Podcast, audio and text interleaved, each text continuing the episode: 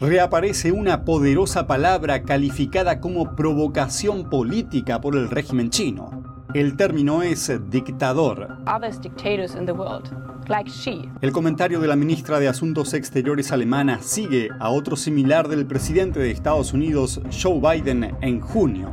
Ambos calificaron al líder del Partido Comunista Chino Xi Jinping como dictador con un liderazgo vitalicio, un sistema de partido único y una censura masiva en China, ¿es acertada la descripción de dictador?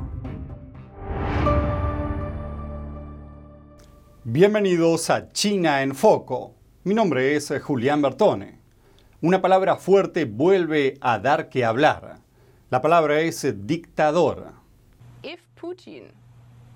Si Putin gana esta guerra, ¿Qué señal sería esa para otros dictadores del mundo, como Xi, el presidente chino?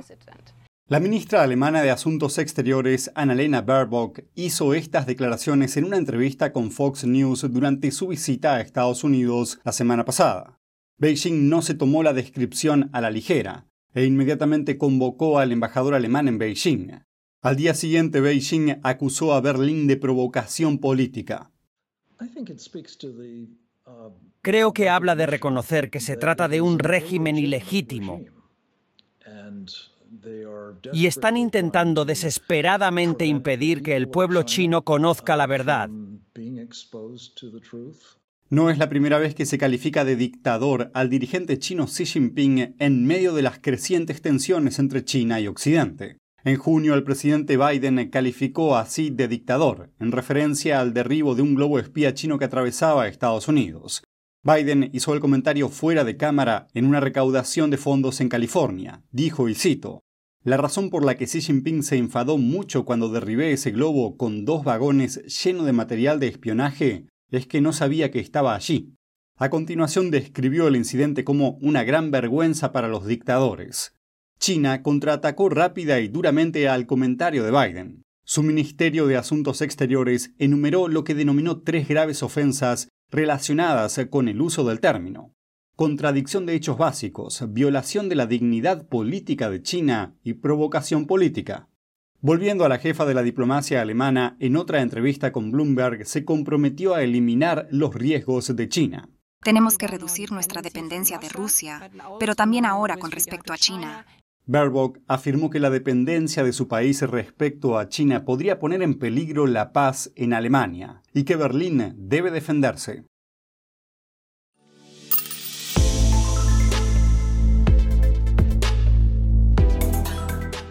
¿Qué hay detrás de las acusaciones de dictador sobre el líder chino Xi Jinping?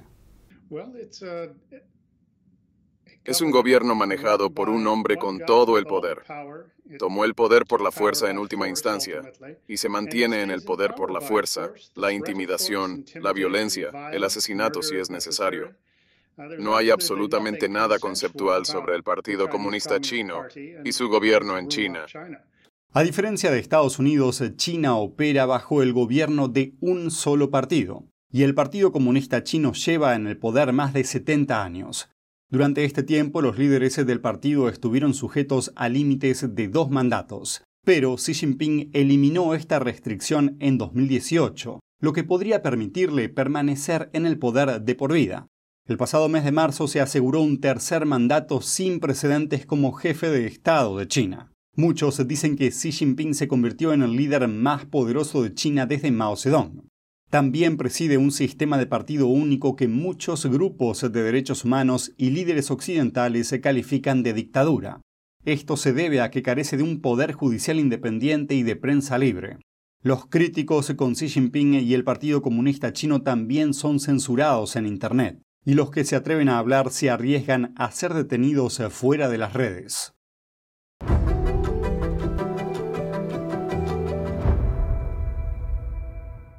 Programas respaldados por China en las escuelas de Estados Unidos podrían estar adoctrinando a los niños estadounidenses. Expertos en educación afirman que también suponen una amenaza para la seguridad nacional. NTD cubrió una audiencia que analiza los riesgos potenciales de que esto esté ocurriendo. Un subcomité de educación escuchó el martes el testimonio de expertos sobre cómo el Partido Comunista Chino está influyendo en escuelas primarias y secundarias de Estados Unidos. El representante Aaron Bean afirma que la influencia del PSC es rampante en las aulas estadounidenses. Más de 500 escuelas K12 en todo Estados Unidos permitieron que el PCC se establezca en sus aulas bajo la apariencia de aulas Confucio. Pero cuando se corre la cortina de estos centros de intercambio cultural, se descubre una agenda respaldada por el PSC que socava los principios sobre los que se construye nuestro sistema educativo afirmó que estas aulas amenazan los intereses nacionales, geopolíticos y académicos de Estados Unidos. Están explícitamente organizadas por el Politburo del PSC para proyectar poder blando sobre los estudiantes estadounidenses. Una madre protectora dijo que la mayoría de estos programas pasaron a la clandestinidad durante la última administración. Averiguamos que en la última década, más de 17 millones de dólares fueron a parar a 143 distritos y escuelas privadas K12 de 34 estados y DC. Se trata probablemente de una cifra baja, dado que tanto el Departamento de Estado como el Senado de Estados Unidos calcularon que existen cientos de programas más. El representante Bobby Scott dijo lo siguiente. Podemos proporcionar a los estudiantes una educación inclusiva, precisa y bien financiada sin teorías conspirativas que alimenten la discriminación antiasiática. Una testigo habló sobre la discriminación asiática. Se trata de un patrón perjudicial. Cuando Estados Unidos tiene tensiones con un país asiático, los estadounidenses de origen asiático y los inmigrantes sufren las consecuencias en casa y se convierten en daños colaterales. Se nos considera no estadounidenses y con demasiada frecuencia se nos culpa de las acciones de un gobierno o entidad extranjera. La representante Lisa McLean compartió sus preocupaciones inmediatas. Estoy aquí para representar a nuestros niños, a los niños estadounidenses, a la mayoría. Ese es mi trabajo. Para eso me eligieron y por Dios que es lo que voy a hacer.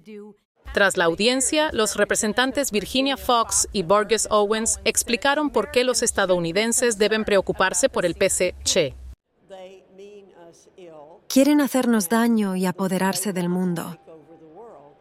Si tenemos un enemigo extranjero que literalmente con falta de transparencia viene a nuestras aulas y enseña a nuestros hijos cosas que no son ciertas, entonces eso debería preocuparnos a todos. Para terminar, el representante Bean dijo que una importante lección de la reunión es entender que no es contra el pueblo chino, es contra la naturaleza agresiva del Partido Comunista Chino.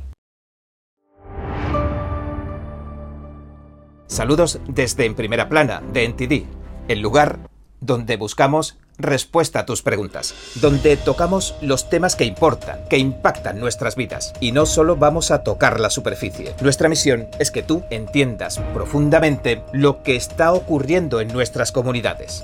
Estamos aquí para que no te pierdas lo importante.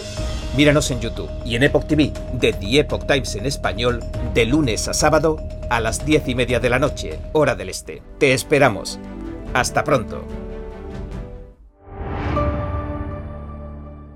El presidente ruso Vladimir Putin aceptó una invitación para visitar China el próximo mes. Será su primer viaje al extranjero desde que el Tribunal Penal Internacional emitió una orden de arresto contra él. Las conversaciones se centrarán en el proyecto chino de infraestructuras de la Franja y la Ruta. Esto responde plenamente a nuestros intereses.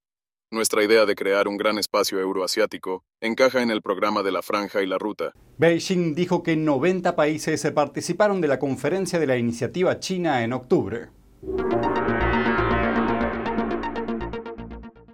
Taiwán tiene un nuevo apoyo para su candidatura para formar parte de la ONU, esta vez desde Paraguay. El gobierno de Paraguay expresa su apoyo a la República de China-Taiwán para ser parte integral del sistema de las Naciones Unidas.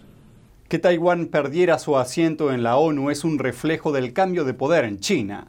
El gobierno de Taiwán solía gobernar en China pero huyó a la isla después de que los comunistas tomaran el poder. Bajo la presión del régimen comunista chino, los países cambiaron sus relaciones diplomáticas de Taipei a Beijing, incluido Estados Unidos. La ONU también expulsó a Taiwán del organismo, reconociendo en su lugar a China. Volviendo al presente, China sigue presionando a Taiwán en las relaciones internacionales. Paraguay es el único país sudamericano que mantiene relaciones formales con Taiwán y uno de solo 13 países a nivel mundial.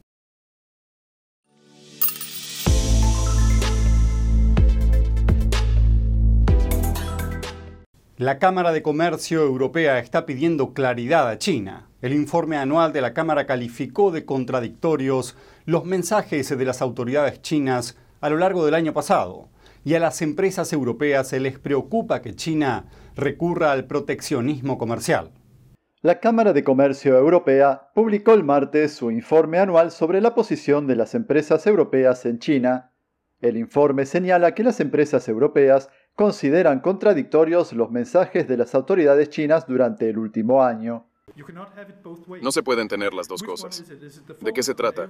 Es el énfasis en grados cada vez más altos de seguridad nacional, el endurecimiento de la normativa, el énfasis en la autosuficiencia que tuvimos que asumir a costa de las empresas extranjeras, o es este compromiso firme y continuado con la reforma y la apertura. El documento señala la preocupación que suscita el énfasis de China en la autonomía o incluso en la autosuficiencia que dificulta la entrada de empresas europeas en el mercado chino. Al mismo tiempo, el valor de las exportaciones chinas a Europa triplica aproximadamente al de las exportaciones europeas a China. La situación alcanzó un nivel insostenible y se está convirtiendo en una cuestión política. Así que esperamos que China estudie la manera de restablecer el equilibrio en esta relación. La decisión de reabrir las fronteras chinas en enero fue una grata sorpresa y muchos creyeron que se produciría una rápida recuperación económica. Sin embargo, este repunte no se materializó para muchas empresas. Aunque las autoridades chinas publicaron anuncios oficiales destinados a mejorar el entorno empresarial, también aprobaron una serie de leyes centradas en la seguridad nacional que agravaron la incertidumbre y aumentaron los riesgos de cumplimiento. Lo que queremos evitar como Cámara de Comercio Europea es que la reducción de riesgos se convierta en una excusa para el proteccionismo. Eso sería venenoso para el comercio. Sería venenoso para la comunidad empresarial extranjera en China. El informe detalla los retos a los que se enfrentan las empresas europeas que operan en China y ofrece más de mil recomendaciones constructivas para las autoridades chinas. La Cámara de Comercio Europea también pide una conversación madura entre Europa y China. Creo que informarse de verdad es más que solo conocer los hechos, es investigar, es buscar la verdad para ser libre. ¿Quieres saber más? ¿Quieres llegar a la fuente? Venga con nosotros al Descubierto, un programa donde no solo compartimos las noticias, sino que también vemos los hechos desde diferentes ángulos y de manera imparcial. Suscríbase gratuitamente a nuestro canal Al Descubierto y usted podrá tomar una decisión informada. Lo esperamos de lunes a viernes en YouTube y en Epoch TV 19 y 30 hora del este. Los ahorros de toda una vida invertidos en el sueño de poseer un departamento solo para terminar con inmuebles inacabados sin agua, ni calefacción, ni electricidad. Este es el problema al que se enfrentan muchas personas en China en estos momentos, mientras se agrava la crisis inmobiliaria del país.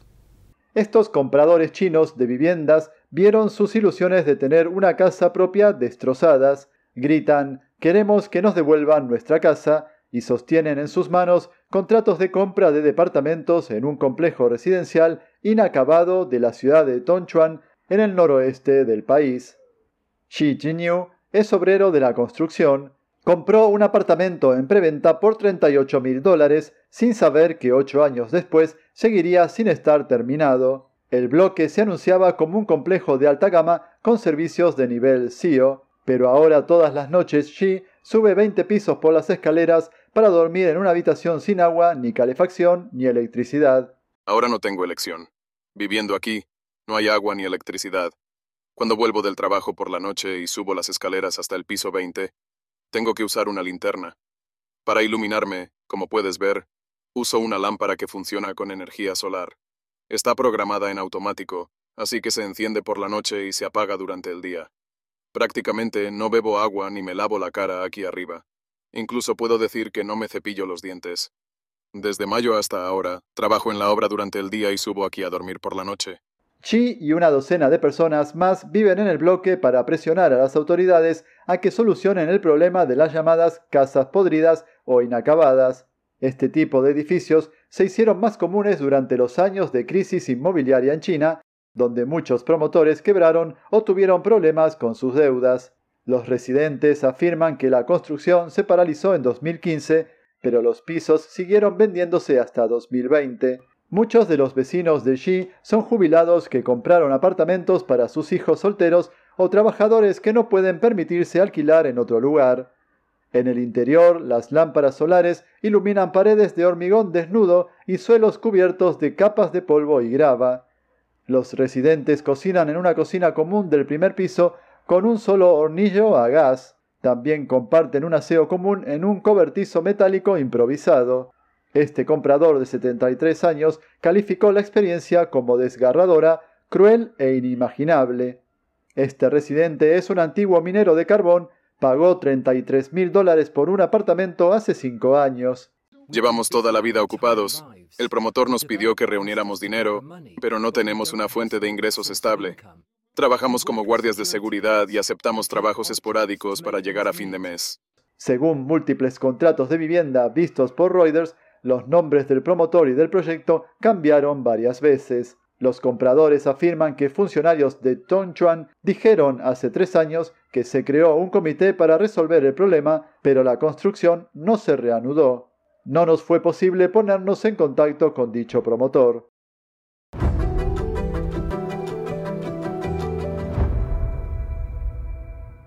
Y eso es todo por hoy en China en Foco. Gracias por acompañarnos y nos vemos mañana.